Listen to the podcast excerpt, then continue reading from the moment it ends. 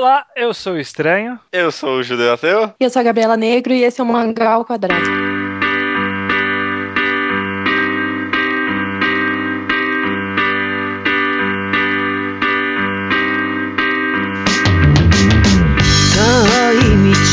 então, sejam bem-vindos a mais um Mangal Quadrado de algum número, que eu já não lembro, que eu perdi a conta. Estamos aqui, Judeu, com uma convidada, olha só. Olha só, quem temos aqui, estranho? Quem temos aqui? G Gabriela, quem é você? Eu sou a Gabriela Negro e eu escrevo a coluna de show do Guiabô, uma coluna mensal, só que alguns meses ela não tem sido feita, é mensal ocasional, entendeu? Alguns meses aparece, alguns meses não. Eu Essa sei. é a periodicidade da minha coluna. conhece esse feeling, conheço. Temos duas pessoas em débito com o Guiabô nesse podcast, então, pelo jeito. Nossa, é verdade. ah, é verdade, chefe, desculpa, eu acho que você podia agora parar de ouvir, assim, pra não ficar chateado, assim, desculpa. Então, como vocês devem perceber, trazemos, trouxemos uma especialista. Eu vou te chamar de especialista. Agora você vai ter que sobreviver a esse, a, a é esse adjetivo esse hype. É um estigma, né? É uma especialista em shoujo, em, em, mangá para menininhas. Em mangá de mocinha, leio mesmo, gosto é. muito.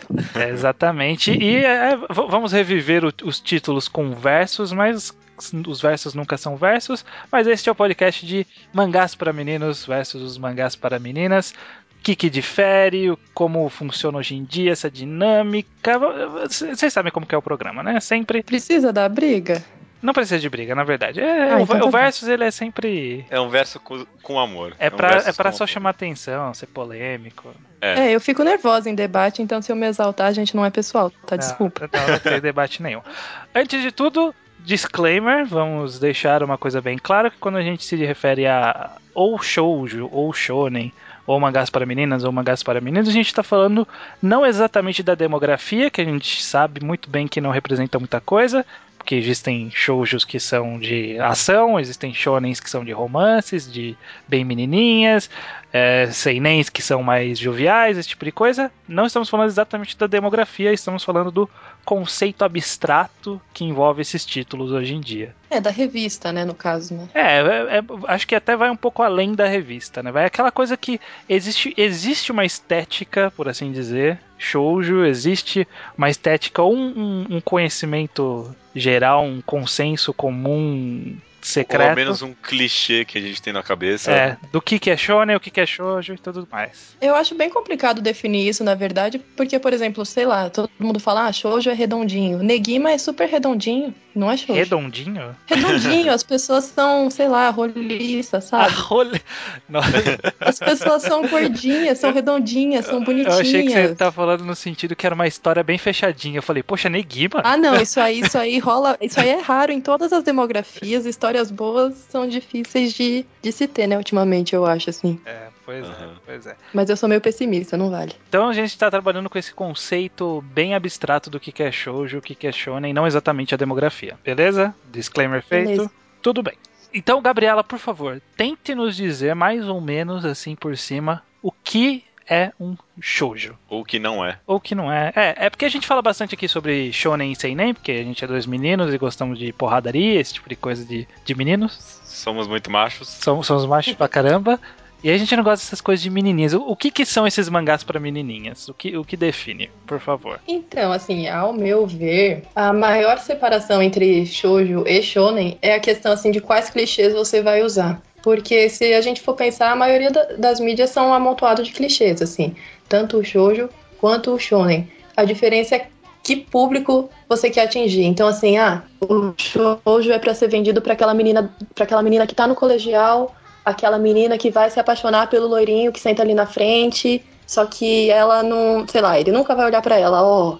Então, sabe, essa menina ela que vai querer ler alguma coisa que ela vai se identificar e que ela vai ter algum tipo de catarse naquele produto e que na cabeça dela ela vai poder viver um final feliz através daquela mídia, entendeu? Hum. Eu acho que da mesma isso acontece no, no, no, no shonen também, tipo, ah, o menininho, pro menininho que tá entediado com a vida dele, da escola, ele quer ler aquilo porque ele quer aventura, ele quer se sentir vivendo uma aventura. Uhum. Mesmo que nunca então, vai acontecer. Então a diferença é, é que nunca vai acontecer pra nenhum dos dois, entendeu? Só que a diferença é que a aventura pro menino vai ser derrotar um robô gigante, a aventura pra menininha vai ser ganhar um beijo do, do loirinho da sala. Eu acho que basicamente a grosso modo, é questão de com qual, é, é, atingir o imaginário coletivo através dos clichês certos, eu acho, sim. Pelo menos no geral, eu não tô falando da mídia mais alternativa, das histórias que realmente interessam, eu tô falando da, do geralzão, assim, do, do clichêzão. Você tá falando. Faz sentido isso? Tá, faz, faz, um pouco de sentido, sim, faz sentido, sim. Só talvez esclarecendo que talvez alguém não saiba exatamente, as definições de shoujo e shonen acabam sendo originalmente destinadas a demografias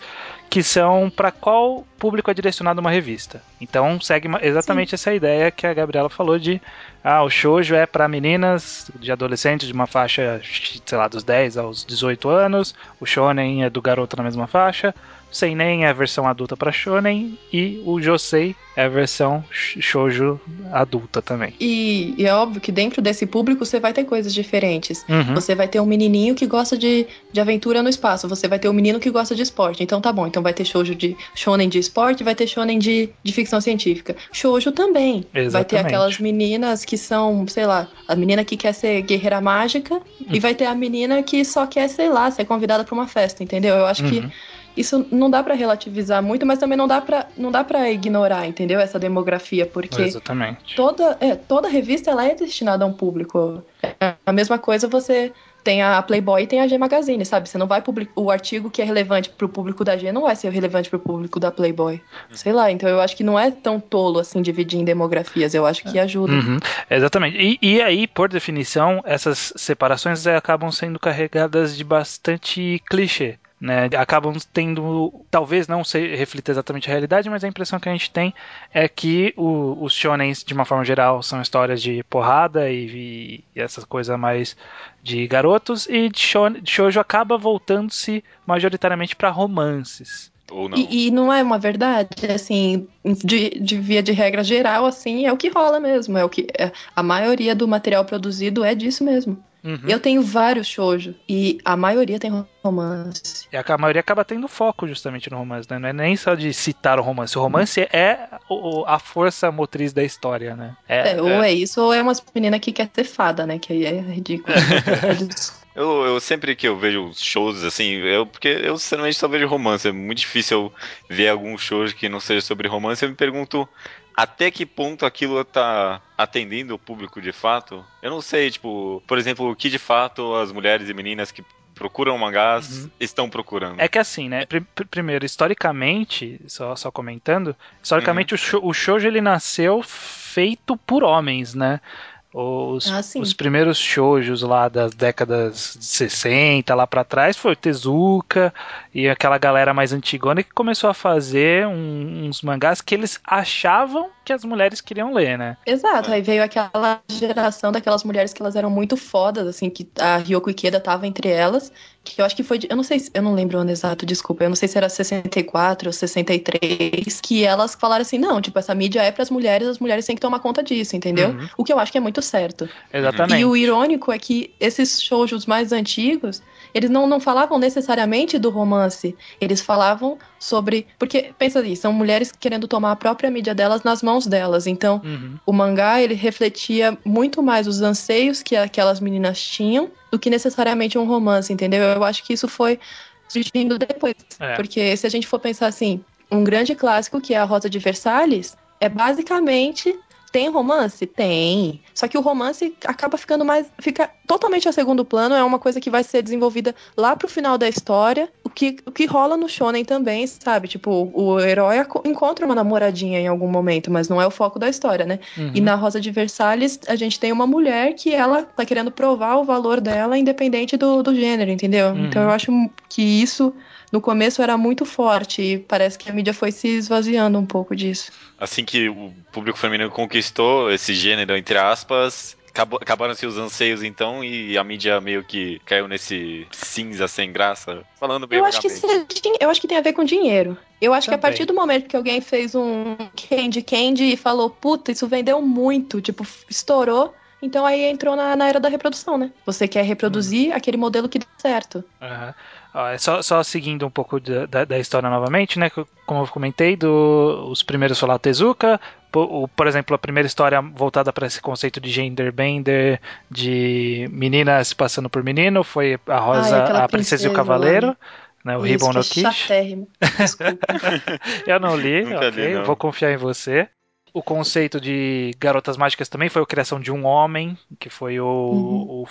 o Akatsuka, aquele cara que fazia um, umas comédias que eu achava chatíssima demais, e que ele fez lá, como que chama? Himitsu no Akochan. Akochan. Não conheço. Foi a primeira Mahou Shoujo, ah, ah, bacana. Eu achei, eu achei né, minhas pesquisas. Enfim. E aí, posteriormente, do, do, igual a Gabriela comentou, surgiu a, a, chamada As Magníficas de 24. Olha 24? Só. É, 24 é porque é o 24 da era Showa, né? Do Japão, que é mais ou menos a 40, é, 49, que é o ano em que todas elas nasceram. Sabe? Tipo, todas nasceram no mesmo ano e aí elas ficaram conhecidas. Então, o que acontece é o seguinte: essas garotas, essas mulheres, que eu não, eu não conheço muito bem quem são elas. Elas são foda. Elas é são, foda. são fodas. Entre elas tem a, a Ikeda, que fez a House de Versalhes, fez Claudine, que Ela foi o único fez mangá aquele mangá do Napoleão também, que é ótimo, que eu esqueci o nome. Acho que chama Heroica. É, eu não lembro o nome. Ela tem, nossa, a Ikeda tem umas produções, assim, muito interessantes. É, e, e, elas chegaram numa época em que o, o Gekiga também estava começando a, a ter um, a, a, surgir como movimento, né? O Gekiga era aquela ideia dos de alguns mangakas se separarem do, do mangá que o mangá era para criança e o Gekiga era uma coisa mais adulta. Não era nem mangá, era outra coisa. Não era nem mangá, era outra coisa mais é, inteligente, mais pretencioso. Mais pretencioso também. E, é, uhum. e nessa geração surgem essas mulheres que, que essas magníficas de, do 20, de 24, elas que começaram com as experimentações tanto temáticas como estilísticas também para determinar o padrão que viria a ser o shoujo, né? Então, elas que, por exemplo, quebraram aquele, aquela ideia do, dos quadrinhos que é tão comum do mangá. Elas que começaram a desenhar personagens por cima dos quadros, sabe? Na à frente dos quadrinhos. É, elas começaram a fazer as pétalas de rosa, as luzes, toda essa frescurada em volta dos personagens. Ah, mas até aí Shoujo tem porrada e bomba, né, também. Todo, é todo mundo tem clichês, né? Não, exatamente. Eu só estou só comentando que elas que começaram a surgir com essas, Sim. com essas experimentações que hoje em dia é tão comum, que é quando a pessoa vê uma imagem de uma personagem vazando pelos quadros e... Com brilhos. Com brilhos, você sabe que é um estilo shoujo que vem desde essa época. Personagens esguias, né? Cê, o shoujo adora fazer personagens magras, altas, braços e pernas finíssimos. É o padrão, né? É o padrão que eu acho que é pra leitora ela ver aquilo, ela achar que aquela menina é muito gata e ela quer ser, ela querer ser assim. Eu acho que tudo tem a ver também. Uhum, uhum. E aí a gente via bastante então essa separação do gênero é, desde o começo. Começou a surgir com essa visão mais estilística do, do mangá, uma forma bem característica do shoujo. E, e, hoje em dia, como que tá o shoujo? Ele, ele tá mais diversificado, Gabriela? O que, que você acha? Porque a gente que, que vê bastante shonen, uhum. a gente vê que tá aparentemente está rolando uma variação relativamente grande de conteúdo. Tem coisa é. É, mais é, romance, tem esporte, tem ação, tem mistério, tá, tem, tem um, um, grande range de temas. E, e o shojo shoujo? De um tempo pra cá, né? Shonen também acho que passou por uma época que tava bem tudo igualzão, né? Uhum. Eu vejo essa variação mais de tempo pra cá. Mas pra Shoujo, pra mim, também parece tudo tão igual, eu não sei também. Há, há variação? Então, é a, a, questão é assim: quando a gente gosta de uma tal mídia, a gente acaba se aprofundando mais nela. Uhum. E eu acho que isso acontece com qualquer coisa. Primeiro você tem contato com o material que é o mainstream, para depois você chegar no underground, né? Então, assim, da mesma forma que tem o, os shonens mais alternativos, que na verdade é por isso que eu gosto muito do, da coluna do judeu, inclusive no Guiabô, assim, uhum. por causa dos, da visão alternativa, entendeu? Da, da ideia de trazer coisas diferentes. Da mesma forma que isso ocorre no, no shonen, isso acontece no shoujo também, entende? Uhum só que acaba ficando um público de nicho dentro do nicho. Eu vejo também como muito massificado. Eu vejo duas, duas grandes vertentes do shoujo, assim, que ou é na escola, ou é com magia, ou é magia na escola. Então, eu, eu acho um saco, entendeu? Mas se você, a partir do momento que você gosta, igual a partir do momento que eu comecei a gostar de shoujo, eu sempre gostei de boas histórias, então eu, eu ia atrás de de coisas diferentes e, e eventualmente essas coisas aparecem no seu caminho e você se apaixona pelo gênero, mas eu, eu sou apaixonada por shoujo, mas eu confesso que não não muito desse o shoujo típico não me atrai muito. Eu acabo gostando mais do, dos que fogem um pouco. É, uhum. mas Shonen também é a mesma coisa. Você acaba tendo que engolir uns clichês ou outros para conseguir encontrar alguma coisa boa na história, né? Alguma coisa não. Ah, boa, não, pra encontrar uma história boa de fato, né? Às vezes você engole o um clichê. Ah, até tá o quê? Na escola, mas continua, né? Porque às vezes tem coisa boa. Uhum. Ah, sim, é o que eu digo, assim, eu acho que. Tô... E, e a pergunta que vocês fizeram assim, tem variação? Tem bastante, assim, tem sei lá, tem shoujo gótico, tem shoujo de terror, tem é. shoujo de romance, tem shoujo. Nossa, tem shoujo de música, tem shoujo de qualquer coisa. Sério, eu, eu acho que assim, se você tiver um, um, É por isso que o mangá é atraente, porque se você tem uma personalidade muito única e estranha, sei lá, fique feliz que você não está sozinho, já foi feito algum material para o seu público, uhum. sabe? Uhum. Eu acho que isso vale para qualquer público. É, até um comentário rápido interessante. Tomie do Junji é. Ito é, é shoujo. Eu Tommy então, é, é foda pra caramba. Não faz o menor sentido ser shoujo isso. Não, não mas tem uma. Agora, quando eu parei e vi a Tomie é shoujo, eu, eu, não, eu não estranhei tanto assim. Ele tem uma cara meio shoujesca, eu não sei. Shoujesca. Um pouco, talvez. Tá. É, esse é o neologismo do programa. eu tenho a impressão, assim, de fora, porque eu realmente não, não leio muito, muito shoujo, ou, ou mesmo Josei, Josei até é um caso um pouco à parte que a gente pode comentar depois. Mas o shoujo eu acabo não, não lendo muito porque eu, de fora eu tenho essa impressão, parece que tem muita coisa igual. Então, é, Gabriela, você como uma underground... A vida leitora. A vida leitora underground dos shoujos... quem está interessado em, em, procurar, a querer conhecer melhor o shoujo, o que, que você acha que é melhor a pessoa evitar? O que, que você acha que é melhor a pessoa começar a ir atrás? Ah, meu, me manda e-mail que eu te ajudo. Mentira. Aquelas... Cola na minha que é sucesso. Não, assim, ó, eu acho que uma coisa importante é a pessoa definir o que ela gosta e não ter vergonha de ser feliz. É. Sei lá, cara, se você curte as meninas de sainha lutando na lua, vai, vai, vai, que é tua, cara. Assim, sabe, não tenha vergonha. Vai comprar Sailor Moon. Tipo, eu acho que você.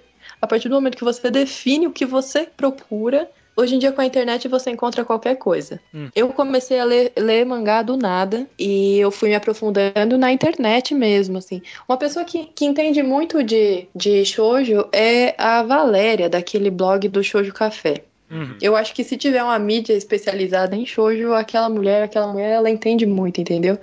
E ela já leu de tudo, assim e quando eu era mais nova, que eu comecei a ler mangá, ela tinha um outro blog, que eu não lembro o nome, que era, sei lá, Casa do Shoujo, uma coisa assim, que tinham vários clássicos. E eu comecei a ler os clássicos para depois subvertendo o próprio gênero, porque eu sempre gostei de, sei lá, conhecer primeiro o tradicional para ir subvertendo depois, tipo, estudar música clássica primeiro, depois popular, sabe? Eu acho que, sei lá, são processos uhum. para você poder apreciar de fato as inovações, você tem que conhecer de onde aquilo saiu. Uhum. Então eu acho que assim, eu recomendaria muito para a pessoa conhecer coisas boas, tipo, ah, aquela estética te atraiu? Pesquisa, vê de onde aquilo saiu, vê quem mais segue aquela linha. Uhum. Igual, ah, eu adorei, eu adorei a Rosa de Versalhes. Então, sei lá, então quem que fez? Foi aí que eu fui ler sobre, nossa, essa mulher é famosa, é a Rio Piqueda ela fez isso também. Aí você porque é tudo conectado. Então, assim, você encontra uma coisa que você gosta, você procura coisas relacionadas àquilo e você vai se aprofundando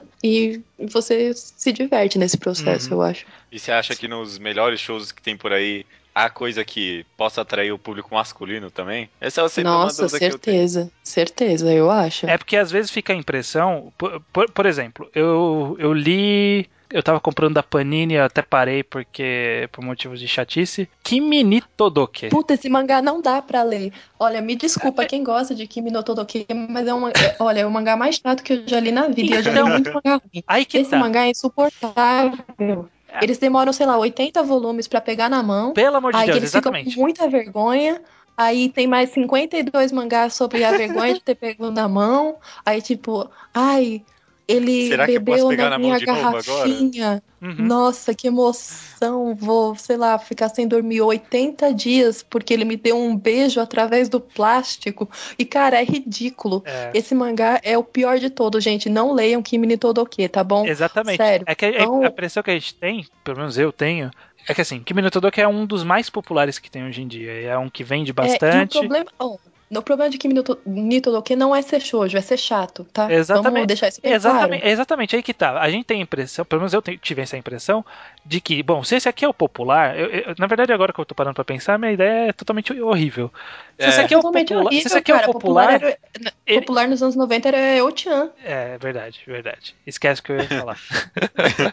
não, mas eu, eu, também fui, acho que com o mesmo raciocínio, mas acho que só porque foi algo meio conformista, assim, pra mim. Acho que a maioria do público masculino acaba entrando meio nessa. Porque, sei lá, se for parar pra pensar, ah, qual é o shonen mais popular? Sei lá, ah, Naruto. Naruto. É. é. essa, eu acho que é a mesma. Eu nunca ah. desisti do shonen porque Naruto é uma merda, porque eu acho o One Piece chato, entendeu? Hum. Só que aí eu acho que essa, essa galera do shonen também tem. Eles têm escola para fazer mangá infinito, sabe? E como eu, eu tenho uma expectativa de vida, porque eu sou um ser humano, ah. eu acho que eu não vou começar a ler uma história que vai seguir, assim, antes, até depois que eu morrer, sabe? Então eu pretendo ler coisas que tão, são mais é. palpáveis. Então eu acho que é muito complicado uma pessoa se comprometer a ler uma série dessa que vai continuar até o próximo Noé, sabe? Eu acho perigoso. Exatamente. E, perigoso. E, e, esse negócio do, do show, na verdade, assim, me, me, me defendendo, eu digo que é mais popular, mas é porque, mesmo sendo mais popular, ele ainda é bem direcionado. Pelo menos aqui no Brasil, a gente vê que são pessoas específicas que gostam de Kimi no que é um público específico. Então eu é fiquei, é intragável. Eu fiquei imaginando assim, se o público de shonen, de, é, de shoujo, gosta disso, então possivelmente ele é bom. Realmente quebrei a cara, não gostei, eu acho que realmente ele enrola pra caramba. Eu, eu lia, sei lá, devo ter lido 10 volumes. E, cara, eles não começaram a namorar. Eles não começaram, eles, eles não tem, deram um beijo. Ela não se declarou, ele não se declarou. Não, o romance não secundário nada. não, não acontece absolutamente nada. Exatamente, é, Aí, é chato. Que, e parece que eles começam a namorar num volume e eles nunca, sei lá, nunca encostou na mão sabe? Depois que eles se declaram, tipo, ah, eu amo você, vou levar um tiro na testa por você nunca peguei na sua mão, sabe? É, é, é tão. Uma coisa é ser inocente, é ser puro, é ser bonitinho. Outra coisa é ser deficiente, assim, sabe? Eu acho. Eu, esse mangá é ruim demais. Me perdoa quem gosta, mas e não é nem questão de ser clichê. Eu acho que assim, essa mulher ela viu que ela estava fazendo sucesso. E ela segurou hein, com aqueles hikikomori, sabe, aquela galera que não sai de casa, aquela galera que tem distúrbio mesmo, assim, que aqui é essa galera que tem probleminha. Aí ela faz um mangá desse, ela viu que ela tá ganhando rios de dinheiro, ela falou, eu vou prolongar isso até até a espera da morte, assim, sabe? Então ela é. vai se sustentar até o fim da vida dela com essa história que ela não vai acabar nunca. Com a mesma porque... ideia repetida 20 vezes. É. Não, cara, os, os meninos demoraram 100 mangá para pegar na mão e ter eles fazer um filho já acabou, sabe? É, Acabou é a terra. Então, Complicado. e aí, eu, por exemplo, eu li também, por recomendação do próprio Guiabô, que, que é tão adorado nesse podcast, ele me recomendou na corrente de reviews para eu ler Sunadokei, que era um show shoujo de 10 volumes.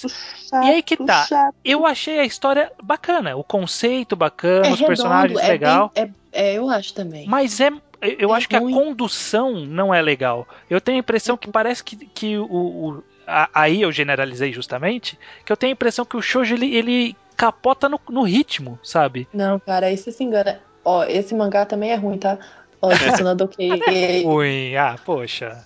Não, assim, eu, eu, eu, sou muito. Eu sei, eu deveria estar sendo mais imparcial, mas tá, gente? Quando eu tô, quando eu tô, quando eu adoto a minha postura jornalística, que eu, eu, eu deixei a minha postura jornalística em casa. Então, porque assim. Você ó, está gravando na sua casa. Sonadokei, foi um mangá que eu li na minha juventude, assim. Eu perdi muito tempo lendo isso aí. Se eu já tivesse mais conhecimento de outras coisas, eu não teria chegado até o final, assim. É porque eu era meio coxinha, assim, sabe? Tipo, ai, comecei e vou terminar. Nossa, me ferrei, perdi muito tempo. É, é muito chato. Parece aquelas novelas das oito, assim, super ruins, sabe? Então, é bem novela. É bem novela mesmo. É, é, é bem novela e, e, não é uma novela da hora, assim. É uma novela que você não consegue se conectar com ninguém. E, e, até aí não é um problema, porque quando você não se conecta com ninguém, mas aquela história é bem contada, aquela história te prende, pô, pelo menos é um novelão, sabe? Perdi meu tempo com dignidade. Mas isso aí foi, é, foi difícil para mim. É. Sonhador no, no final, eu, eu, assim, eu avaliando... Desculpa, chefe tudo.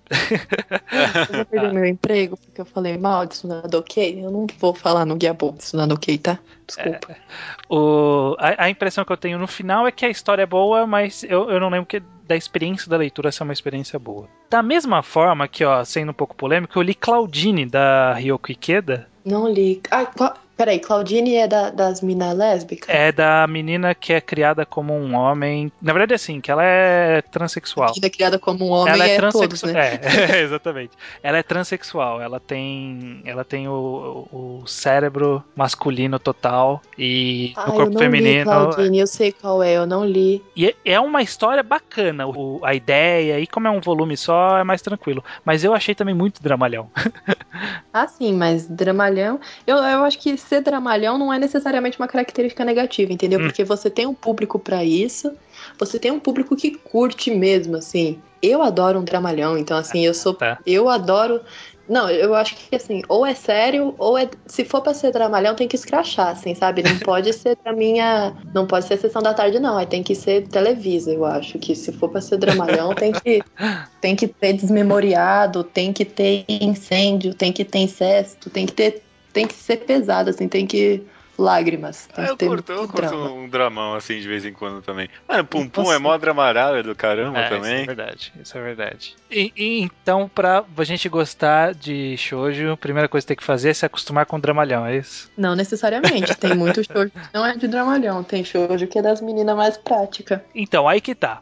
E, e, como uma redenção, que eu só falei que eu li coisa e não gostei, tem um shoujo... Mas você só leu coisa ruim, tá? Você Não, mal... então, aí eu li um shoujo recente que passou por um período que eu achei que ele tava, ia ser cancelado, porque a, a, autora brigou com a editora, mas voltou recentemente, inclusive no Crunchyroll Mangá Online, que é o Orange, que eu já recomendei aqui nesse podcast, inclusive. Eu vi a recomendação, porém eu ainda não li o Orange, tá na minha lista. E aí que tá, é, é uma coisa relativamente que eu tenho a impressão que é clichê, eu não conheço tanto para poder falar que é um clichê, mas é um, um cenário que é um grupo de amigos, sabe? Cin cinco amigos, tem dois casais ali no meio, mais ou menos, tem um cara. E o outro assim... é apaixonado pela namorada do amigo, né? É, e o outro é apaixonado é, pela. É sempre é... assim.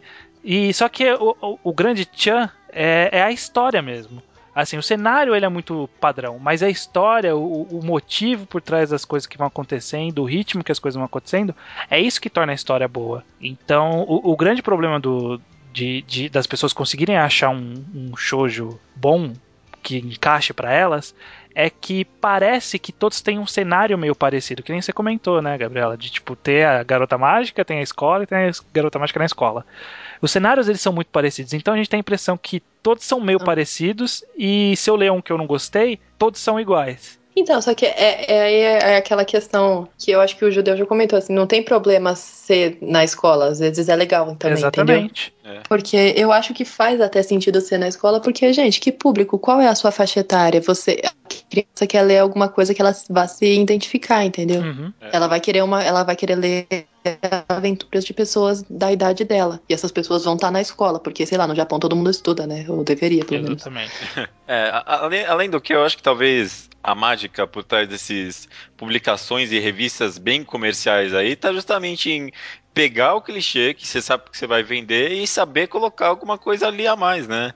Isso. Porque você tem que vender, você tem que vender. O clichê é a diretriz, né? É. O clichê é uma diretriz, é tipo um molde. O, que é, o, o, clichê é a tela, o que, que você vai pintar nele e aí é, vai do talento do cara, né, que tá escrevendo. Isso não quer dizer que não tenham histórias que sejam só o clichê, o que é uma merda, né? Mas Sim. Loteria, né? Tem, tem que tentar achar, né? Tem que tentar achar. Ah, gente, ó, mas, mas fiquem tranquilos, assim, não é todo shoujo que é, que é dramalhão, não, tá? Tem um shoujo, tem aquele shoujo lá, sei lá, de menina câncer, aí é dramalhão, sabe? Tipo aquele Full Vocês conhecem que é de uma menina que é cantora? É. poderes, ela tem cantos mágicos. Saiu agora no Brasil pela Panini, mas eu não vi.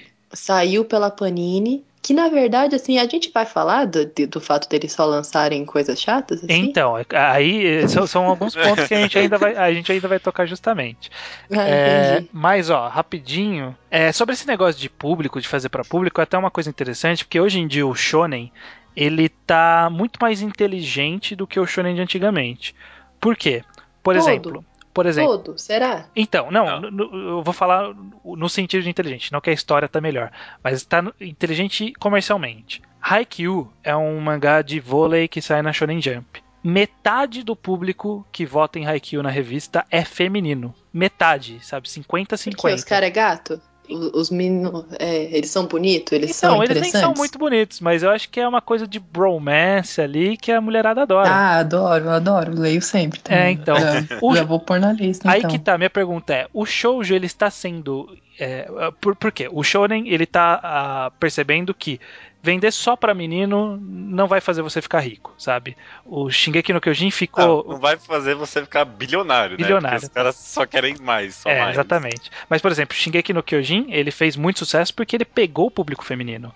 A Ono Exorcist, né? O Blue Exorcist, ele fez muito sucesso porque ele pegou o público feminino. O One Piece, ele tem uma base feminina grandíssima. É, claro, a, a quantidade de menina que lê Naruto também, que viu o anime, sabe? Uh -huh, São eu... coisas que viram, viram cultura comum comum, é cultura pop, sabe? Então o, show, o shonen hoje em dia, ele tá se talvez se preocupando em ter alguns elementos que atraiam vários públicos, incluindo pessoas de fora da faixa etária e pessoas fo fora do gênero. Como que tá o shoujo nesse quesito, você acha, Gabriel? Você acha que ele tá Eu preparado acho... pro, pro público masculino também? Ou, ou, tipo, o público masculino ele tem que ir meio interessado, que é a história é para mulher, mas ele tem que e tem que ir com essa, relevando isso daí. Eu acho que assim, o delay, ele é mais difundir, ele é, não que ele, ele seja mais as fronteiras do Josei são mais tênues assim, eu acho que é. ele abrange uma demografia maior da mesma forma que o Seinen, sabe? Não é uma coisa que hum. para mim Seinen e Josei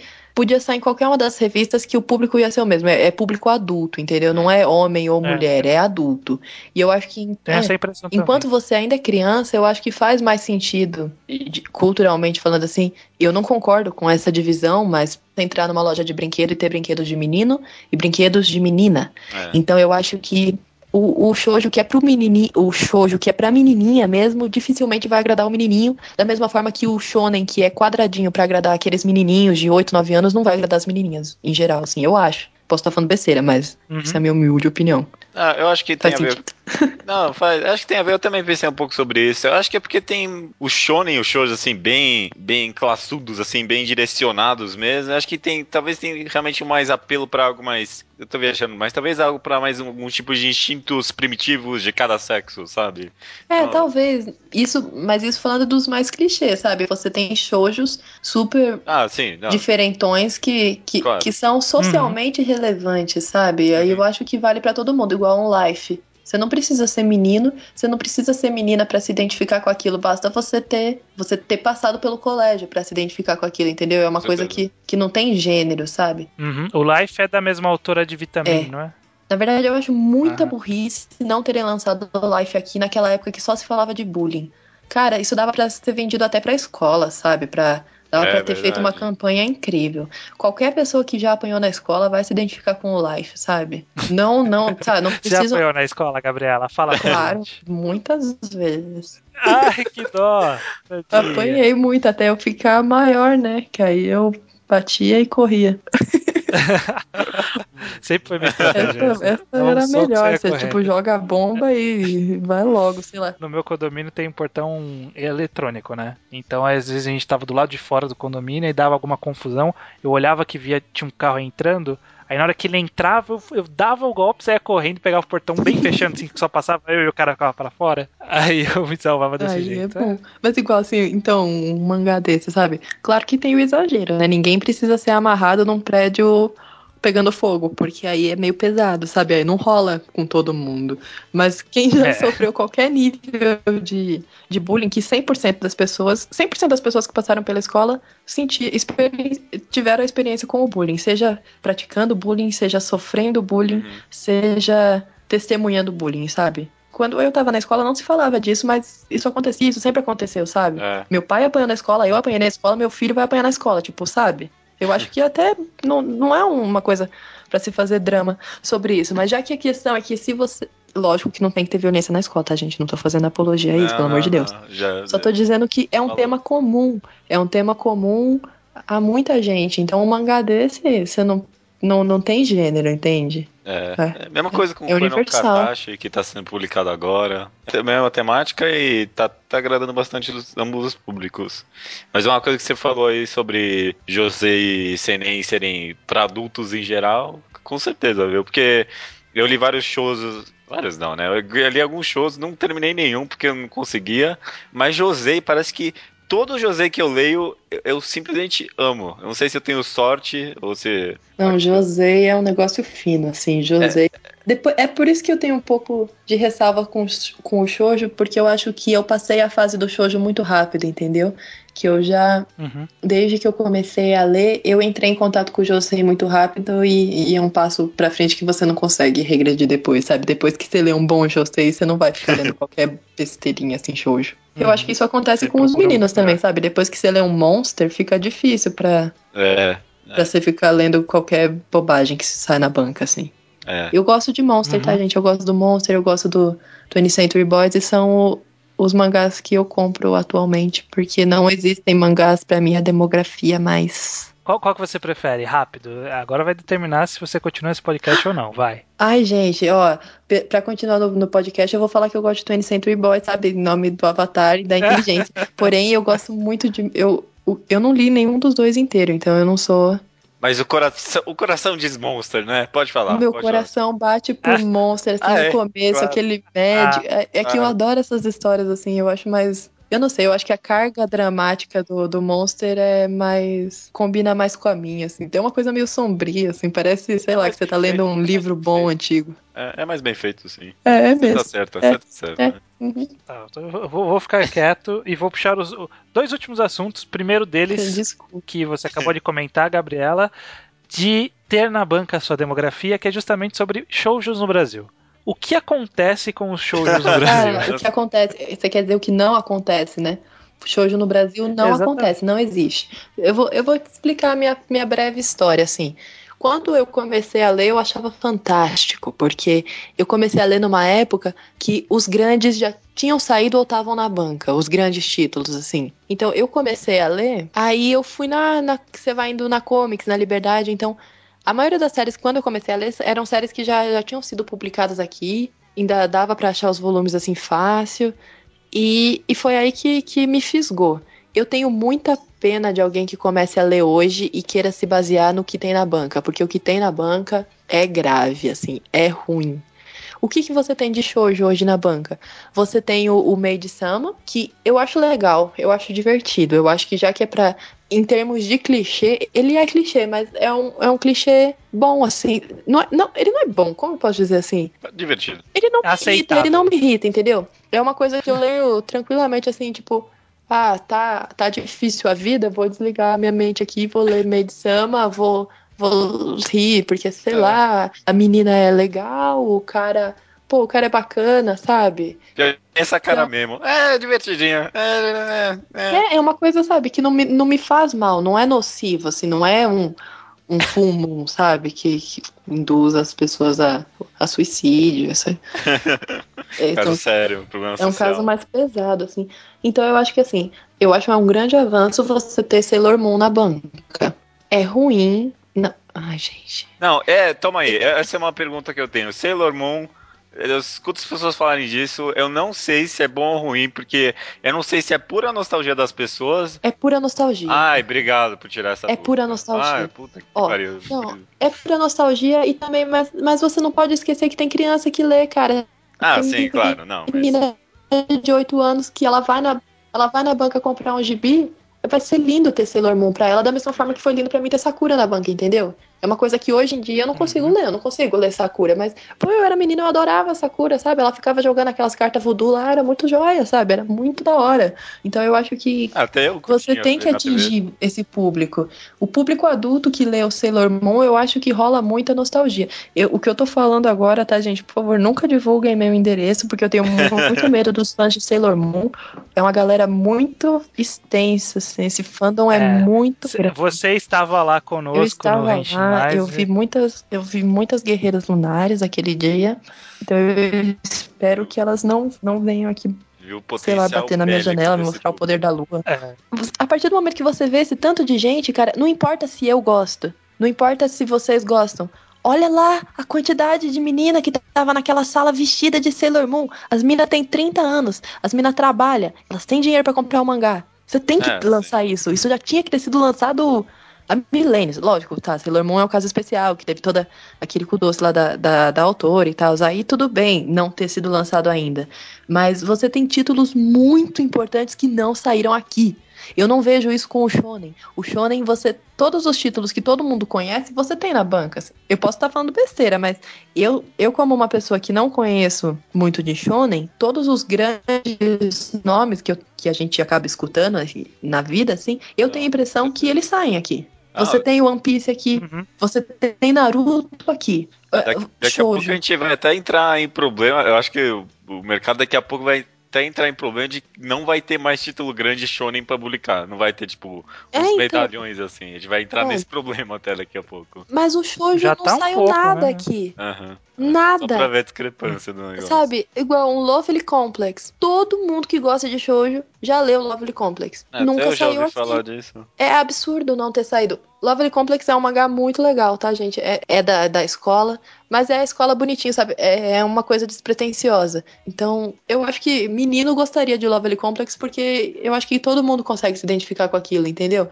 Mas é uhum. é uma coisa que já tinha que ter sido lançada no momento inicial, sabe? Você quer iniciar um público de shoujo, como que você não dá o basicão para eles? Como você quer... Cê, cê, a gente não tem o feijão com arroz do shoujo aqui no Brasil, nunca teve que, que é o feijão com arroz? Fala pra gente, pra gente ter uma ideia, quem tá de fora desse público. Porque, o tipo, feijão com arroz shonen é One Piece, Naruto, Toriko, Bleach, hoje em dia cheguei aqui no Kyojin, esses daí. Qual que é o, o shoujo? O que, que a gente deveria ter aqui que a gente ainda não tem? Olha, eu tô meio desatualizada, assim, faz muito tempo que eu não leio mangá, mas eu vou... Coisas grandes, assim, que me vem na cabeça. Hot Gimmick. Hot Gimmick foi um sucesso tremendo lá fora, não tem aqui. Hum. Aí eles lançam o, o Paradise Kiss, que é um mangá excelente, e não lança Gokinjo Monogatari, que é da mesma autora, que é é, a, é, o prelúdio, entendeu? Como que, sabe? As pessoas perdem grandes oportunidades. A gente não tem um life aqui, a gente não tem. O próprio Lovely Complex é muito grave não ter. Igual, Rosa de Versalhes não tem aqui. Rosa de Versalhes é um mangá é. que tinha que ter formato livraria, assim, é sabe? Capa dura. Eu gastaria muito dinheiro com esse mangá, muito mesmo, tudo que eu tivesse. Isso que eu ia falar. No... Provavelmente também sofreríamos a mesma forma que a gente acaba sofrendo um pouco com o Shonen, que é a falta de títulos mais clássicos, antigos, Sim. né? Desde, desde a morte da Conrad não, não Nossa, vem muitas coisas ó, clássicas Ironicamente, os meus mangás favoritos publicados aqui são da Conrad. É, então. A Conrad, ela tinha um culhão para postar em algumas coisas mais... Foi, e ela fazia umas edições bonitas, né? Eu acho que o cara que tem mangá da Conrad não, não, não se desfaz, assim. Se é. encontra é. em sebo, assim, caríssimo, assim, é... é lembrando que a hum. linha hum. entre a coragem e a loucura é meio tênue também, né? É, também, também. É, eu lembro quando a corrente estava mal das pernas e ela anunciou três títulos, três manhuás que ninguém nunca tinha ouvido então, falar. Então, gente, quem vai. Ó, esse, esse é o tipo de lançamento que eu fico com raiva. Muito mangá pra menina vem assim, vem esses mangá que ninguém nunca ouviu falar, que ninguém quer. Aí, aí a pessoa fala, se assim, hoje não vende, tá bom, põe alguma coisa pra, pra, pra gente comprar que a gente vai comprar. Mas você só põe essas merda, não vai comprar mesmo, ninguém é idiota, entendeu? Você não pode tratar o seu uhum. público que nem é retardado. Não é porque ela é menina que ela vai ler qualquer coisa que foi escrita pra menina. Não, cara, ela quer uma coisa boa. Ó, eu vou falar agora dois feijão com arroz que eu lembrei assim, Hana Yoridango. Vocês já ouviram falar de Hana Yoridango, gente? Já, Como que não tem um mangá desse falar. aqui? Hannah Yoridango é uma das coisas mais triviais que existe, assim. Tem até o dorama de Hannah Yoridango, é muito famoso, tem filme. Na verdade, o Hannah Yoridango, eu já vi em várias línguas esse dorama. Eles venderam essa história, a Coreia fez, a China fez, todo mundo fez. É uma história que, que todo mundo conhece, é uma história que ela estabeleceu vários clichês desse gênero, entendeu? Tipo, muita uhum. coisa do que a gente lê hoje é por causa de Hana Dango. E você não tem Hana Dango aqui. Eu acho isso uma falha muito grave. Hanakimi não tem aqui. Hanakimi também é outro. Uhum. É feijão com arroz, assim. Não dá para você estabelecer um, um mercado sem isso. Você fica tentando colocar mistura para as crianças comer, mas você tem que dar substância para elas também, entendeu? Você tem que permitir que elas gostem do gênero, você tem que mostrar o que é aquilo. É que talvez, talvez o shoujo não venda justamente porque não vem uma história que atraia o grande público que vai comprar, né? Shoujo não vende porque não tem o que vender. Não tem o que vender. não, pelo menos o, o que não vendeu no Brasil, o, o que tinha para vender não era bom.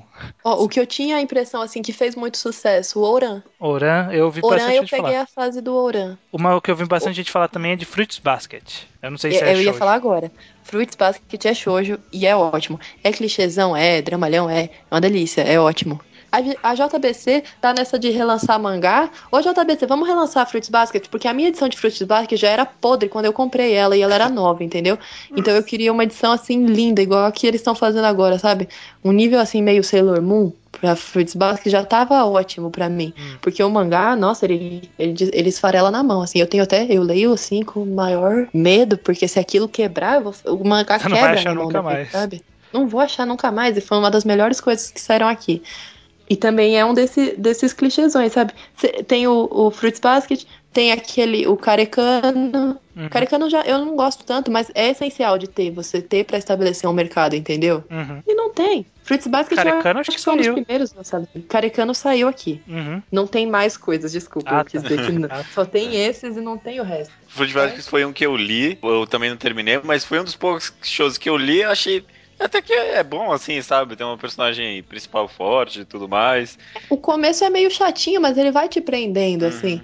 Uhum. Eu comecei a ler Fruits Basket e eu fiquei meio em pânico, porque é muita gente, né, naquele mangá, assim.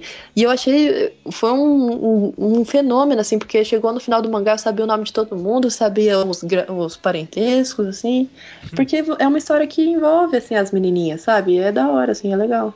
É, e, e sei lá, talvez a gente não entenda, a gente não entenda tão bem assim como funciona o mercado, mas pelo menos dos títulos que você foi falando aqui, eu fui pesquisando, nenhum parecia tão não comerciável assim. Que nem esse Hot Gimmick que você falou, nossa. É muito comercial. Eu, tô, eu, só, eu só tô falando coisas muito comerciais, ó.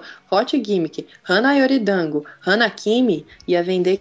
Lovely Complex, então, ia vender que nem água no deserto, assim, ia vender demais, eu acho. Não seria uma má aposta, não. Essas ah. capas aí tem cara de capa que vende. Capa que vende. São capas bonitas.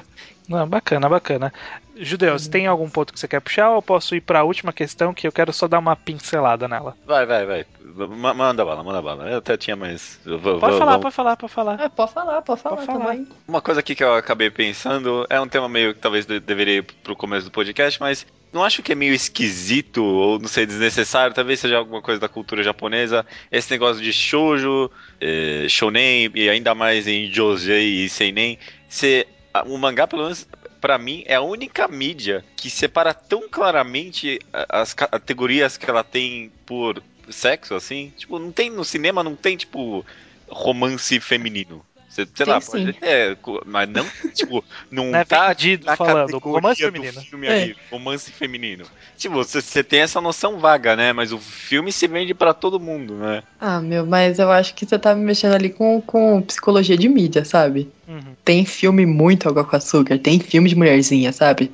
Tá, Lança tá, aquela comédia romântica, bota a Catherine Hill, põe, põe casamento no título, chama algum cara loiro e, ou morenão, assim, tipo, nossa, não, sucesso, sessão da tarde com as minas, sabe? É Crepúsculo que saiu aí, ninguém tem dúvida de que é voltado ao público feminino, né? Não, eu acho que é voltada pro público que não, não, não sabe de mau de gosto. gosto. Tá. Que nem o Kimini todo ok. Eu acho tá. que não é uma questão de ser feminino, é uma questão de ser ruim, entendeu? O público feminino de mau gosto. Okay? É.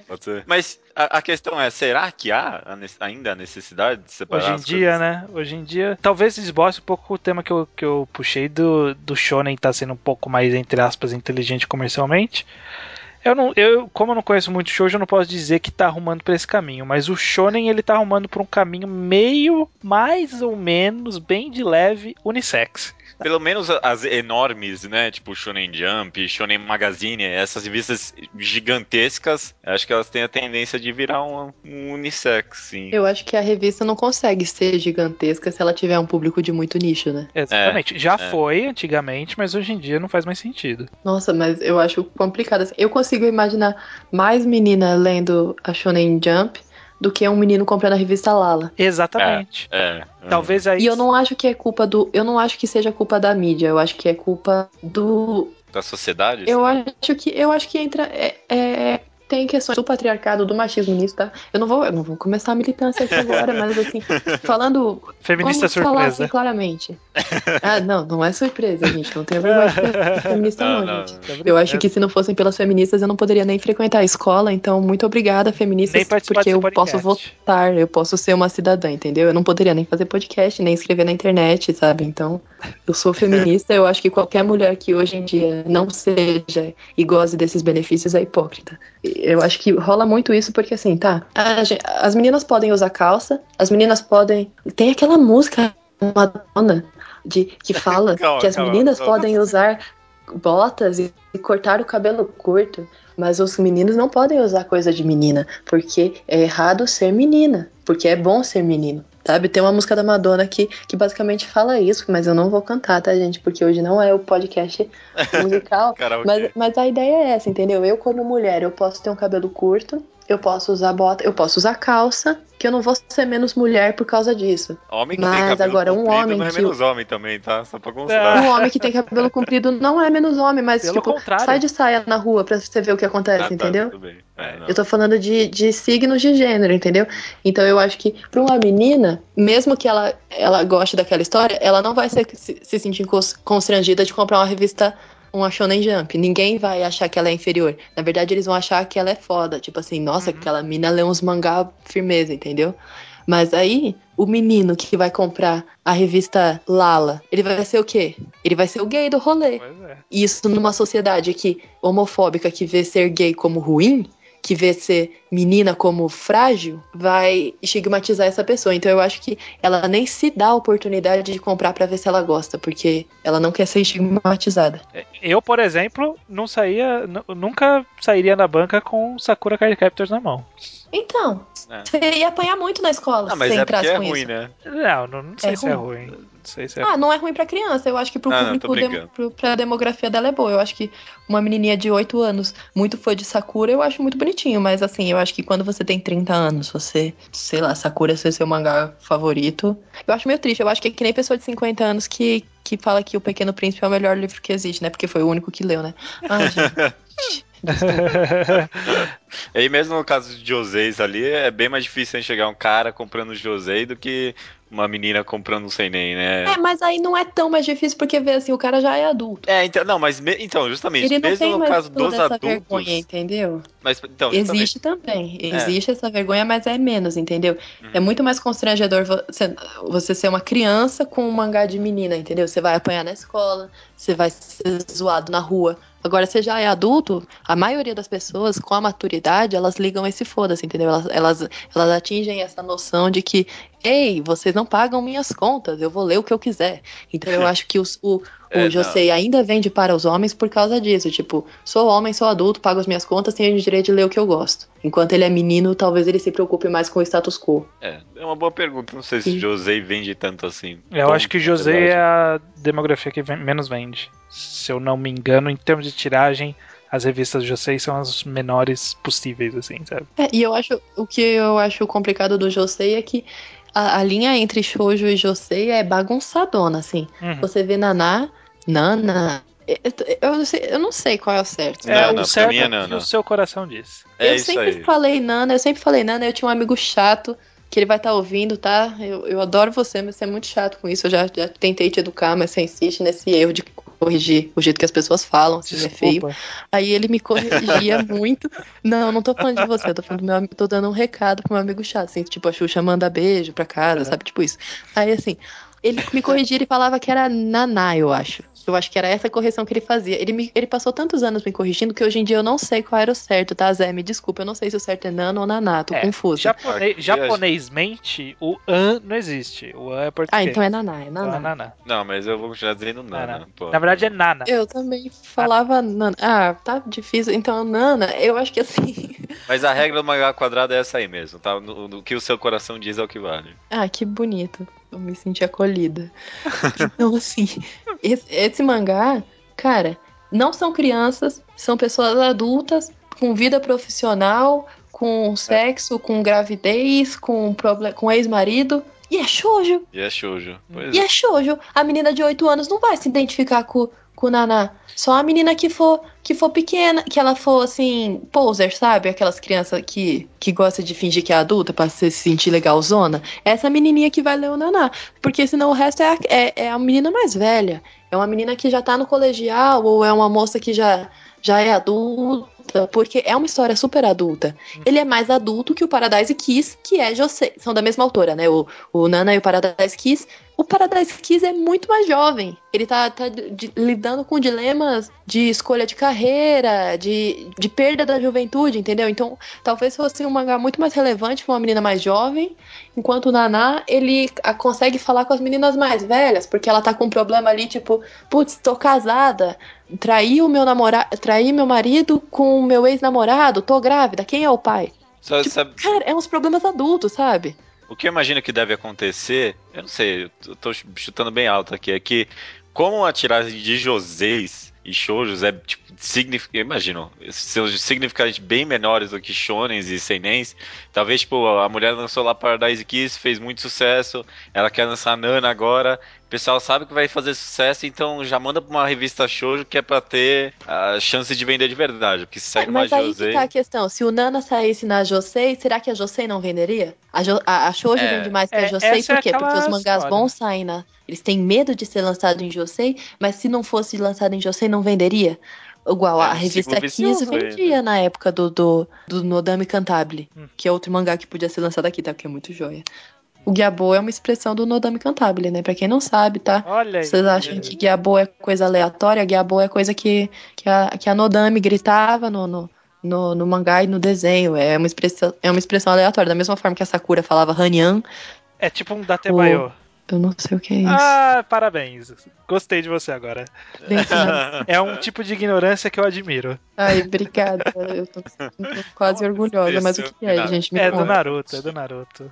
É, é, é tipo gente... o Guiabô do Naruto. Então eu venci na vida, então é tipo isso, tá? Gabriela e Judeu, vamos, vamos encerrando, porque o podcast tá longo, a gente conversou bastante, bacana, gostei da conversa. É bem um shoujo for noobies ou shoujo for, for shonen fans. É, eu sou, eu sou muito prolixa, né? Eu tenho esse problema, desculpa. e, e é a última coisa que eu quero dar uma esboçada assim de leve, porque eu quero fazer um podcast específico disso mais pra frente, é por que essa fixação feminina pelo romance homossexual masculino. Nossa, cara, porque é uma delícia ver. Olha aí! Você é uma fã de Não, Yaoi, então, Gabriela? Eu sou nossa, pesada, assim. Mas, assim, pesada a questão é que é, é, a mesma coisa, assim. Ah, você tá é pornô lésbico. Tá entrando é tá em fetiche. É, eu ia falar isso, do pornô lésbico. Do cara que. que é diferente, viu? Eu acho que é mais diferente. Não é diferente. Não tem a menor diferença você ter fantasia com duas meninas se pegando e você ver dois caras lindos se pegando. Mas é fantasia mesmo, é uma questão praticamente é. sexual, por assim dizer. É. Ah, não, não tem, é tipo, um fascínio. Sabe, adoro cenas de luta, sabe? Não, não é isso. É, eu... É não, eu acho que eu acho que para a maioria role esse fetiche também, só que a questão é que assim, eu nunca tive essa diferença porque como eu já falei, né, eu apanhava na escola, então assim, eu era da turma dos mais excluídos, né? quem mais é excluído assim, quem é gay, quem é pobre, entendeu? Quem é nerd assim. Então, eu sempre desde criança eu tive muito, eu sempre tive amigos gays, entendeu?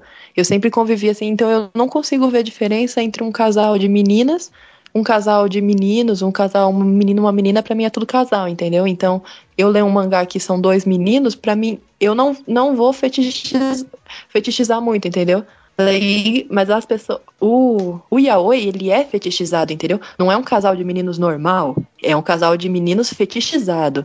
Você vai ter aquele menininho que vai, que vai ser uma, o pequenininho, que é o que vai gritar de dor, vai pedir para parar, entendeu? Sabe? Que, ai, tô chorando, mas eu gosto. Então, assim, tem tem, tem os seus próprios clichês, da mesma forma que o, o pornô lésbico não é um casal de meninas real, entendeu? É um casal de meninas fetichizado para agradar aos homens. O, casal, o yaoi é um casal de meninos fetichizado para agradar as mulheres. O que, que você acha do yaoi, Judeu? Que, que pergunta é essa? Você leu sei, assim, o yaoi? Eu, já li, eu, já li, um yaoi, já. escrevi uma matéria lá no... É, na minha cabeça era sempre guiabo. Agora eu sei que é guiabo. Lá no Guia Boa. é o meu coração dizia outra coisa. Lá no Guia Boa. E é, o, o, um que eu li eu achei uma merda, porque eu achei a história ruim, só isso. Não, mas tem muito, tem, tem muito ruim, na verdade, próprios clichês, e você tem clichês chatíssimos. Um que eu gosto muito de, de Yaoi, que eu recomendo assim, para quem nunca leu Yaoi e quiser conhecer, é ler o Antique Bakery, que é um mangá que não é. Ele não é um Yaoi muito. Ele não. Pra, pra despertar delírios do fandom, sabe? Ele uhum. é uma história com caras adultos que gostam de nome, tipo, sabe?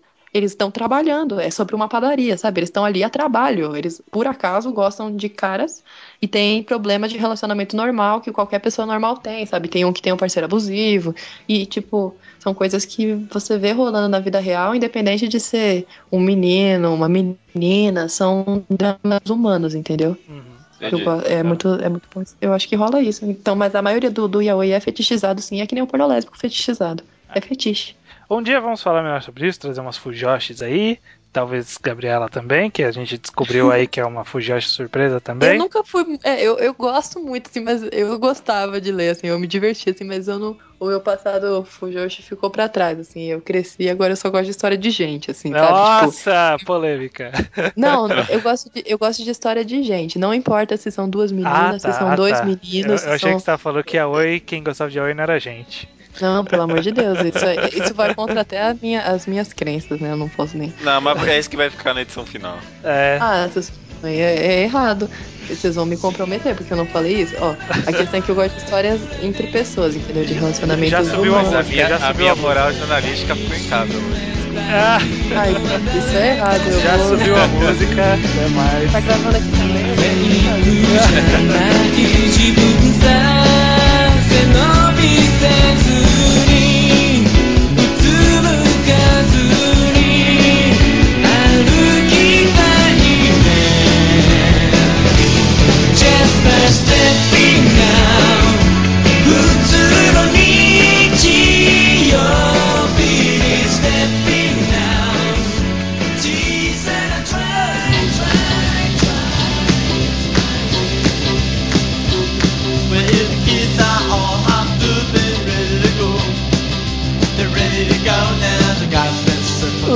Leitura de e-mails.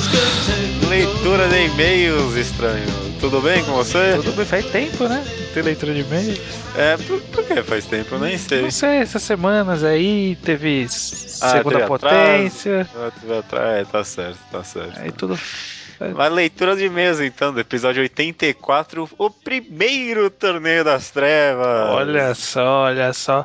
É, já vamos falar sobre, já vamos falar sobre. Primeiros e-mails chegam a, além dos comentários que chegam no post, os e-mails chegam aonde? Eles chegam no mangá ao quadrado arroba gmail gmail.com, tudo junto, sem espaço e aquela frescurada de sempre. Para esse e-mail, as pessoas mandam os comentários que a gente vai ler a seguir e também enviam recomendações, recomendações em áudio. Elas gravam na frente do computador e mandam para a gente e a gente coloca no podcast a cada mais ou menos três ou quatro programas. Então você que está escutando pode participar com a gente. Incrível. É, né? Exatamente, incrível. É, recadinho rápido, judeu, a gente está planejando já vamos uhum. avisar os ouvintes para eles irem se preparando dessa ideia, porque a gente ainda não consolidou, mas est uhum. estamos preparando uma maratona mangás enquadrados. Uhum. Vai é. ser uma contagem regressiva para o 100, então a gente vai pegar uns 4 ou 5 programas aí, vai ser um mangá enquadrado atrás do outro uma putaria só. Tem alguns que a gente tá devendo aí, né? Dos concursos culturais do Magal Quadrado, e tem uns que a gente vai enfiar aí no meio e vai ser bem legal, né? Exatamente. Então fiquem espertos que tá chegando. Se vo... a, a, gente ainda não fechou exatamente quais vão ser todos os mangás. Dois deles vão ser do concurso cultural, né? Um escolhido pelo Leonardo Souza e o outro pela Yukinami, pela Jéssica. Uhum. É, que a gente ainda também tá fechando, porque eles deram mais de uma recomendação os dois. Tem um outro que talvez a galera tá esperando, que, que é bacaninha, que a gente acha que vai rolar. E um espaço que tá meio vago, a gente não tem ideia do que colocar ainda, então se você quiser recomendar alguma obra para ser enquadrada, mande que a gente vai analisar com carinho. É, com carinho. Bastante carinho, porque vai vir muita recomendação agora. É, é que, que seja mangás que vocês considerem enquadráveis no estilo de mangás enquadrados que a gente já teve, né? É. Beleza, então. Vamos lá pro Slowpoke Report então, estranho? Vamos lá, Slowpoke Report, onde as pessoas nos notificam de leituras antigas, leituras de recomendações que fizemos em programas passados, como o Leonardo Fuita, que olha só, ele uhum. leu Abara, de acordo com ele, não entendi porra nenhuma. Aí eu vi o podcast, entendi talvez uns 30%, ou seja, continuei viajando loucamente. Tamo junto. Tá, to tá junto. todo mundo nesse barco. Ele também disse que talvez vai começar a ler Innocent. Ele falou The Innocent no, no e-mail, mas eu acho que é Innocent. The Innocent é aquele é. da JBC que é, não é tão bom assim quanto Innocent. É, não. Innocent é outro nível acho que até saiu, né, um volume esses dias, não foi? Saiu... Umas semanas atrás. Ainda não li, ainda não li. Eu acho que eu também não, viu? não sei porque eu tava mais empolgado. é porque tem muita leitura, tá foda. É, tá difícil mesmo. É, o Leonardo também pergunta se nós já lemos Siren, né? a maioria das pessoas fala Psyren, eu também falava por um tempo, mas em inglês é. se fala o P, o P é mudo, então é Siren. Nossa, terrível. Você já leu Siren? Não. o terrível foi pra pronúncia ou o terrível é, foi pra pronúncia? É, Siren. Ah, tá. Siren tá errado. Siren tá mais correto, mas não, nunca li. Mas deve ser terrível também. Não, cara, é legal, eu gosto, eu gosto. É tem uns, alguns problemas aqui a colar, mas eu acho bacana todos os conceitos do mangá e o andamento. Pena que foi cancelado, né? Mas ele não ia muito mais longe de onde ele foi cancelado. Ele só teve um um final rápido. Mas ele não ia muito mais longe daquilo, não. Então é um mangá que dá para ler, dá para ler.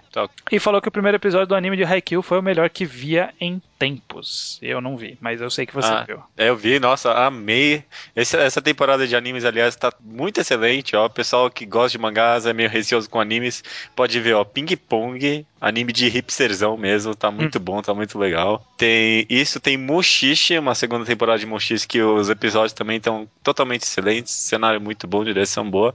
E Haikyuu, Outro anime aí que tá com uma direção muito boa, animação excelente, e os caras estão passando bem o feeling do mangá, assim mesmo. Tem uns episódios que eu dou uma arrepiada, assim, que nem no mangá, tá bem legal.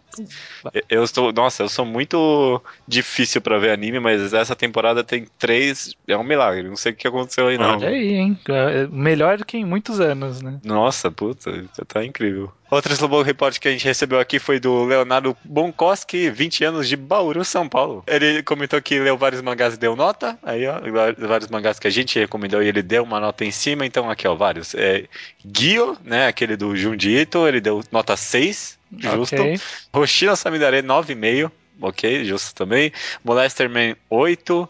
Onari Master Kurosawa, 9,5. Uzumaki, 8. E Yunagi no Mashi Sakura no Kuni. Que, que mangá é, é esse? É aquele da, da Hiroshima, Cidade da Calmaria. Ah, tá. Ele deu nota 9 e Solanin deu nota 10. Olha aí. Então tá boas as notas. Eu acho que eu aceito tá a maioria delas. Solanin tá meio overrated aí, né? Não é perfeito. Assim, Solanin? Assim, 10. Eu acho Solanin. que é 10. Eu dei 10 no meu Você, deu 10 no seu mangá update pra Solanin? Você não? não? Você não? Não. Mas pra Pum Pum, certeza que você deu. Não, também não. Ah. Também não. Eu não gostei tanto assim do final. Você tem muitos 10 na sua lista? Eu acho que eu tenho uns 2, 3 no máximo. Eu sou muito criterioso com 10. É, eu tenho, deixa eu ver, 1, 2, 3, 4, 5. É, mas eu sei, deu, eu sei, que você deu 10 pra Ted Century Boys, é. então, né? Claro. Esses 10 aí estão meio. Ah, pronto. Ah, Tô com uma inflação aí já. Vou falar nada quando acabar a Dorredor, eu quero ver que nota você vai dar. 10, não tenho certeza. E pergunta qual é melhor pra gente, Molester Man ou Onani Master Kurosawa? Onani Master pra mim. É, não, Molester não Man. li Molester Man. Ah, ainda não. É muito bom, é muito bom. Eu gosto bastante de Molester Man, mas ah, não, Onani Master é uma obra muito mais muito mais fechada, eu acho. Molester Man ele é muito mais brincalhão, assim, hum. Tem umas mensagens, mas ele é, é todo cheio de metalinguagem aqui e ali, refer... tem muito mais referências a outros mangás, é difícil levar a sério. Uhum. Ah, bacana. Beleza. Ele, em Molester Man, só que ele, ele faz referência direta, tipo, a Shugurui. Ah, é?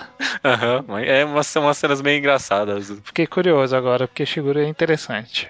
É, é, é, é porque tem muito off-testing é em, em Molester Man, eu tenho um pouco de preguiça, mas quem sabe, é, né? Quem é. sabe. É. Quem sabe? Foi indo para as rapidinhas, os comentários rápidos, leitura de e-mails, comentários, etc. Primeiro, uma montagem feita pelo Gabriel, da narração, da minha narração, da luta do, Kuro, do Kuro Sensei com o Goku. Tá no YouTube, ele fez um, um videozinho aí. Muito engraçado. Na hora, que, é, na hora que você falou, eu nem ri tanto assim, mas quando eu vi o vídeo, eu achei muito bem montadinho. Vux, vux, vux. Vux, vux, vux. Ah, brilhante.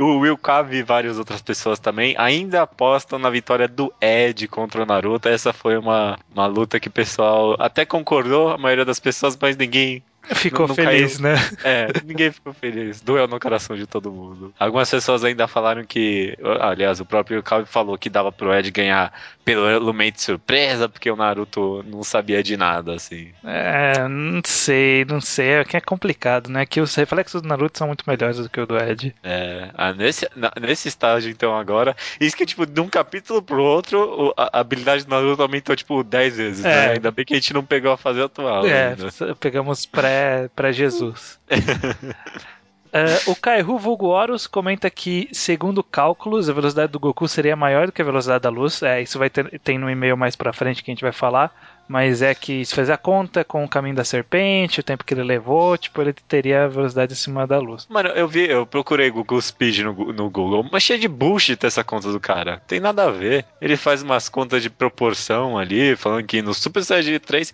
Mano, primeiro isso seria impossível, né? Começa aí, né? Porque não tem como ser mais rápido é, que a velocidade da luz. As pessoas que fazem cálculos no estilo, tipo, ó, oh, o caminho da serpente era tal, ele percorreu tantos dias, então acima da velocidade da luz.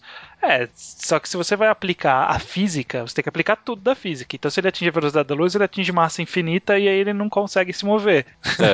É. é. Tipo, é, não, não, não tem, tem, tem sentido. É, difi- tem é sentido. É difícil pegar nas, nas minúcias científicas justamente por causa disso. Então, as coisas de velocidade, embora a gente tenha usado Mach 20 o tempo todo, essas coisas de, de calcular especificamente na física, normalmente a gente vai cair num problema, em algum cálculo que não dá para fazer. Então, é mais fácil seguir, um, eu prefiro pelo menos seguir um raciocínio mais subjetivo com base no que a gente vê na série. E o que a gente vê hum. na série não é ele se movendo nem na velocidade da luz, nem na velocidade do, so, do, do som. Não, do som talvez mas da luz, não. Não, da luz, não. É, é, é impossível. É impossível.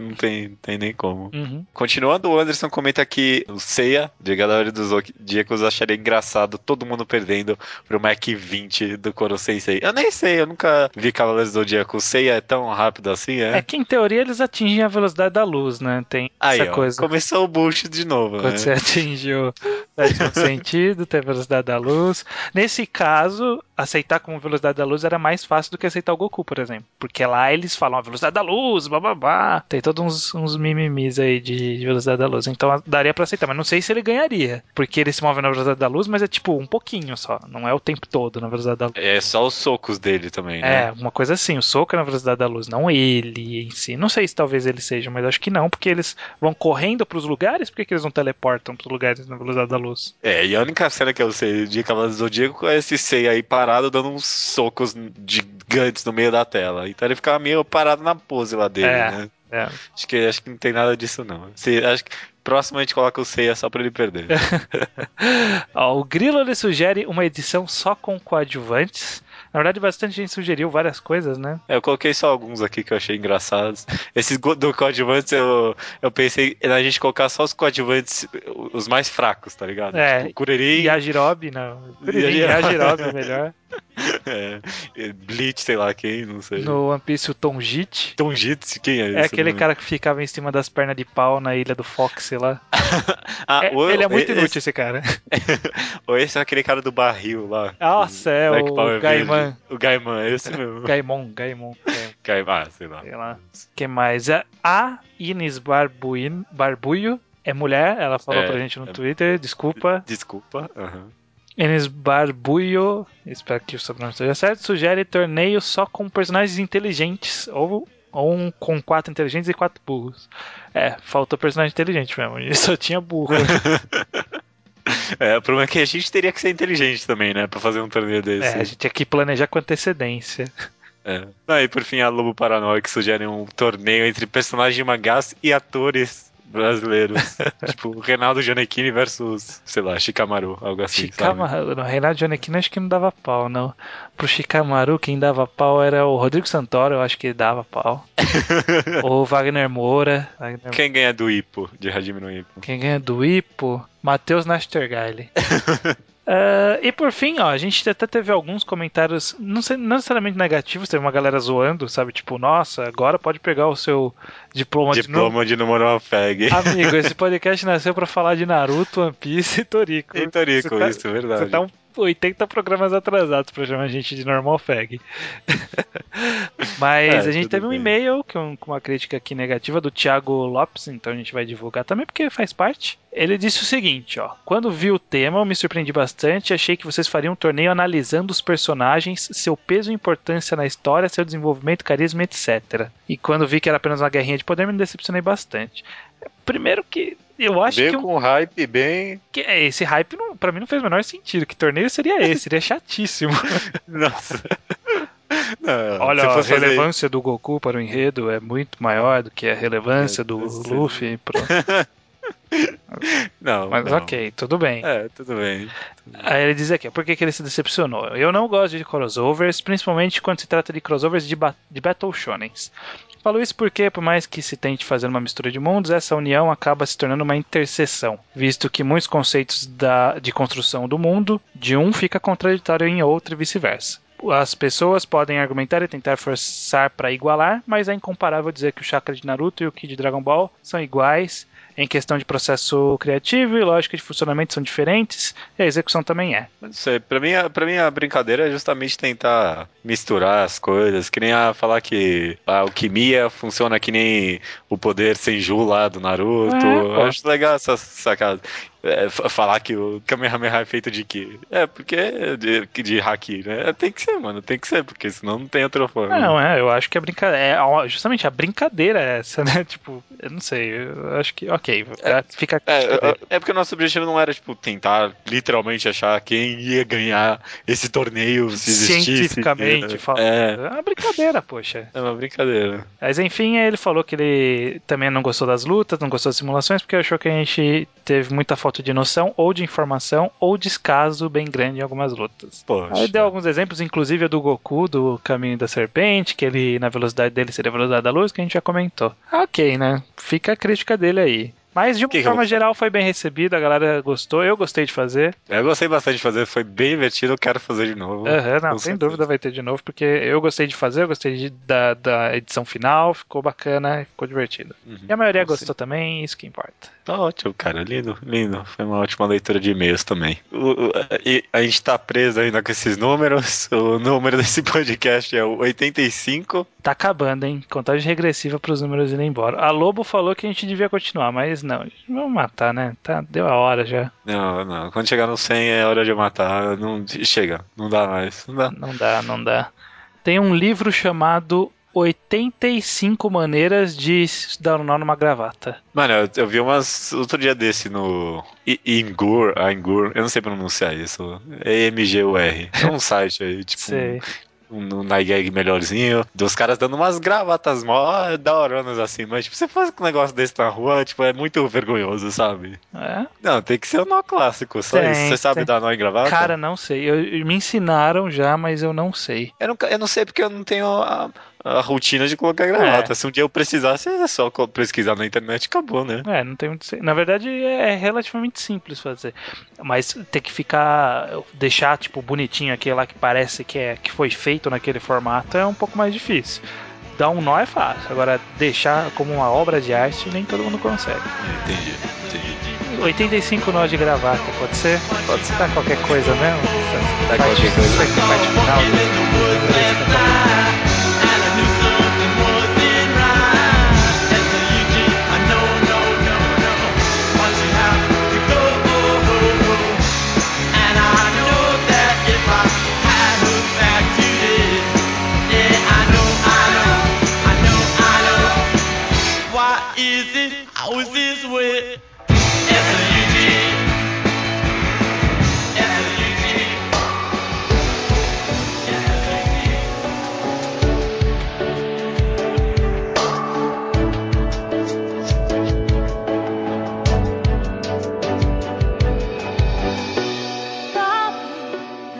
Gabi, por favor, sua recomendação da semana como convidada do podcast. Olha, é muito difícil recomendar uma coisa aí para vocês aí que ouvem Mangá ao Quadrado, que é um público é um público elitizado, entendeu? É um público é. diferenciado. Eu tô falando isso porque eu escuto também.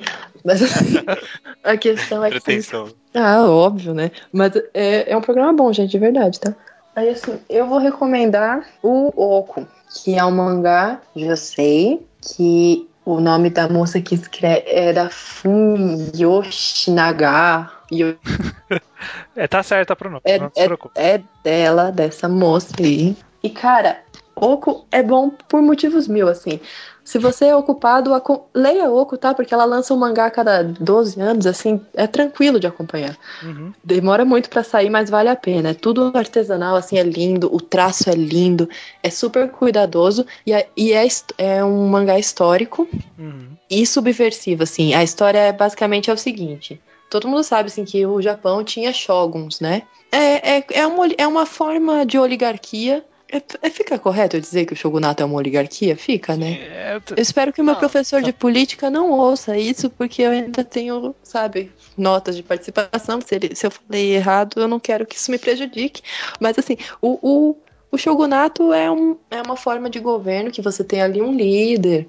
É, é um feudalismo oligárquico. É um feudalismo, é um feudalismo. É um feudalismo.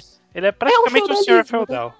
É, ele, ele é tipo um senhor feudal, só que de uma área maior. Ele não tem um feudo localizado, ele é quase um país, é um, é um senhor feudal de um país. Uhum. Só que eram homens, né? Na, na história real, e existia o Oco.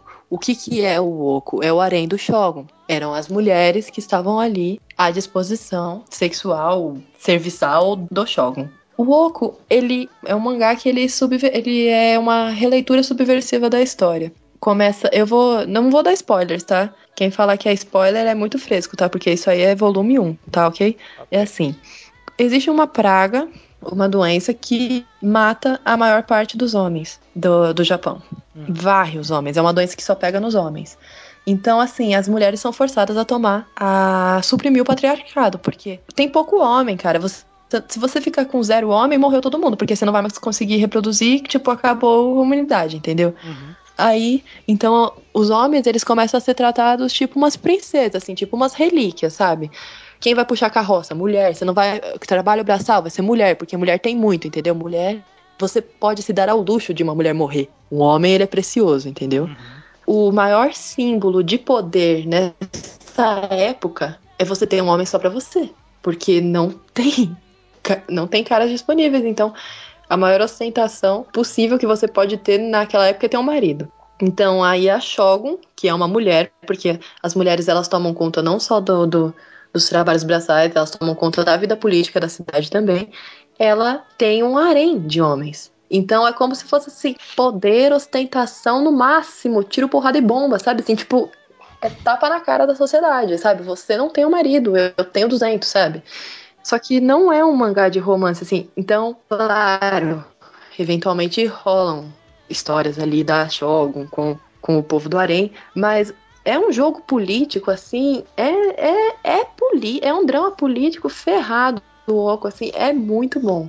Eu recomendo fortemente para todo mundo. Foi lançado um filme do Oco com aquele menino do, do Arashi, daquela banda zoada. Nossa. Tem, tem um filme, e o filme é muito legal, gente. Eu recomendo assim. Tá com medo de ler o Oco, porque, porque tem já um número considerável de volumes, a felicidade é complicada, assiste o filme. Assiste o filme que você vai se apaixonar, você vai, você vai querer saber de onde veio aquilo, e o mangá é 10 mil vezes melhor, entendeu? Mas o filme é bem eficiente, assim. Uhum. A história do filme é bem legal.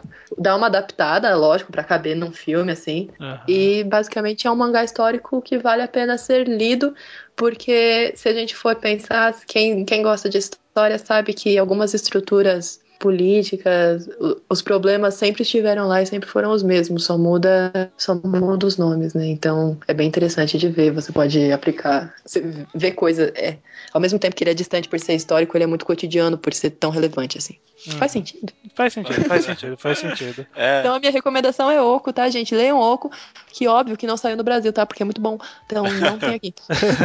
Ó, fa fazendo um adendo aqui, dei uma caçada rápida, o Oco ele foi indicado no primeiro mangá Taisho Show de 2008, que é aquele prêmio das dos vendedores, dos jornaleiros japoneses, foi indicado no Tezuka Award, Tezuka Cultural Prize, três vezes seguidas antes de ganhar o Grande Prêmio em 2009.